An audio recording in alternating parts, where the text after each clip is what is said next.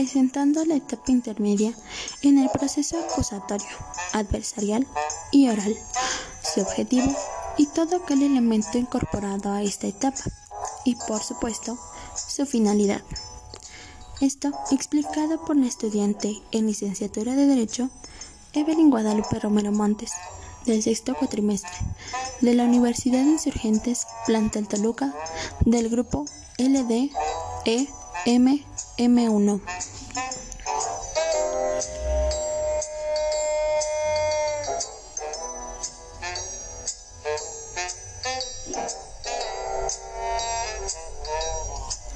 Esta etapa intermedia, o también llamada fase de depuración procesal, tiene por objeto el ofrecimiento y admisión de los medios de prueba, así como la depuración de los hechos controvertidos que serán materia del juicio.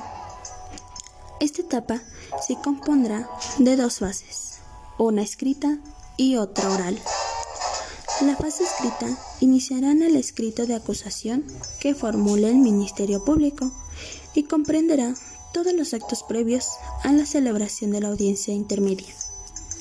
Esta acusación deberá contener en forma clara y precisa la individualización del o los acusados y su defensor, la identificación de la víctima o ofendido y su asesor jurídico, la relación clara, precisa, circunstanciada y específica de los hechos atribuidos en modo, tiempo y lugar. La relación de las modalidades de delito que concurrieren, la autoría o participación concreta que se atribuye al acusado, el monto de la reparación del daño, la pena o medida de seguridad cuya aplicación se solicita, la solicitud de decomiso de los bienes asegurados, la propuesta de acuerdos probatorios, la solicitud de que se aplique alguna forma de determinación anticipada del proceso. Y por supuesto el señalamiento de los medios de prueba que pretenda ofrecer, así como la prueba anticipada, al igual que el medio de prueba que el Ministerio Público pretenda presentar para la individualización de la pena y en su caso para la procedencia de sustitutivos de la pena de prisión y suspensión de la misma. Para esto existe la prueba testimonial, estipulado en el artículo 360 del Código Nacional de Procedimientos Penales, en el cual consta de que toda persona que haya presenciado el hecho delictuoso tiene la obligación de concurrir al proceso cuando sea solicitado y declarar la verdad de cuanto conozca y le sea preguntado. Asimismo, no deberá ocultar hechos, circunstancias o cualquier otra información que sea relevante para la solución. También está la prueba pericial en el artículo 368 del mismo código en donde es un análisis y estudio específico de hechos, objetos o circunstancias relevantes para el proceso. Esto realizado por un especialista con cédula profesional de alguna rama, área, ciencia, arte, técnica u oficio. También está la declaración del acusado, estipulado en el artículo 377 del Código Nacional. Este puede rendir su declaración en cualquier momento de la audiencia. Y por supuesto, la prueba documental y material, estipulado en el artículo 380 del Código Nacional, en donde puede ser documentos públicos y privados, y por supuesto, deben de ser físicos. Esto también pueden ofrecerse otras pruebas que sean estipuladas por la ley. Esto está en el artículo 388 del Código Nacional de Procedimientos Penales. Esto concurre con la primera fase, que es la fase escrita.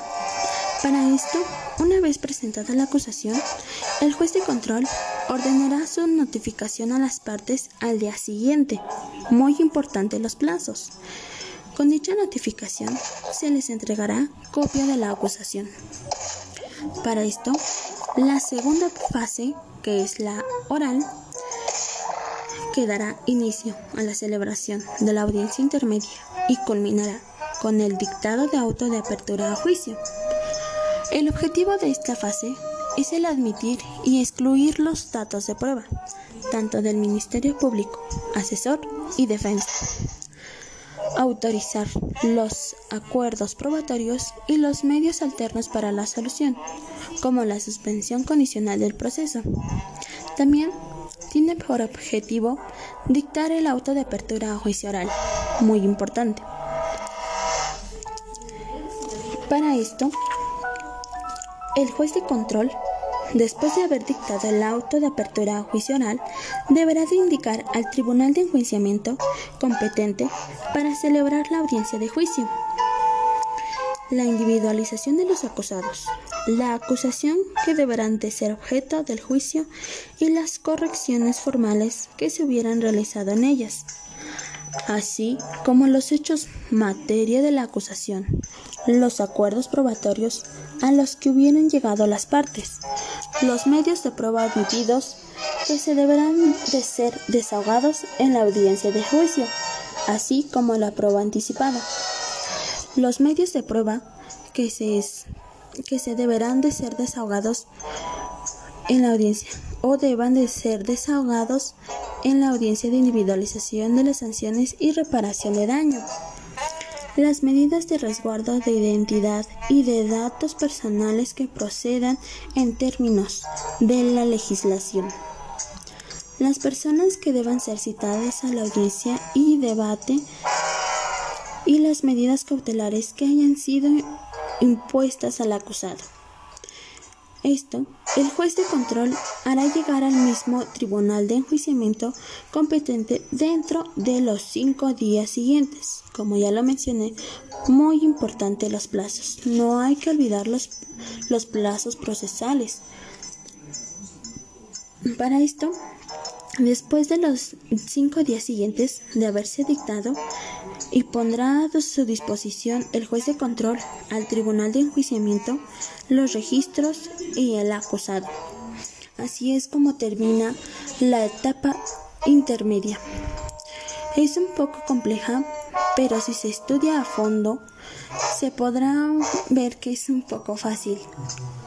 Bueno, es muy importante en este proceso adversarial oral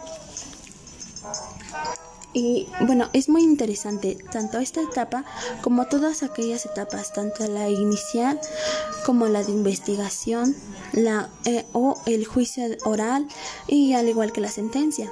Todo el proceso es muy interesante. El derecho penal es bastante amplio, pero muy exquisito de conocimiento. Tiene diversas, diversas diversos conocimientos que uno puede percibir es, bueno, esto es la etapa intermedia del proceso acusatorio, adversarial y oral.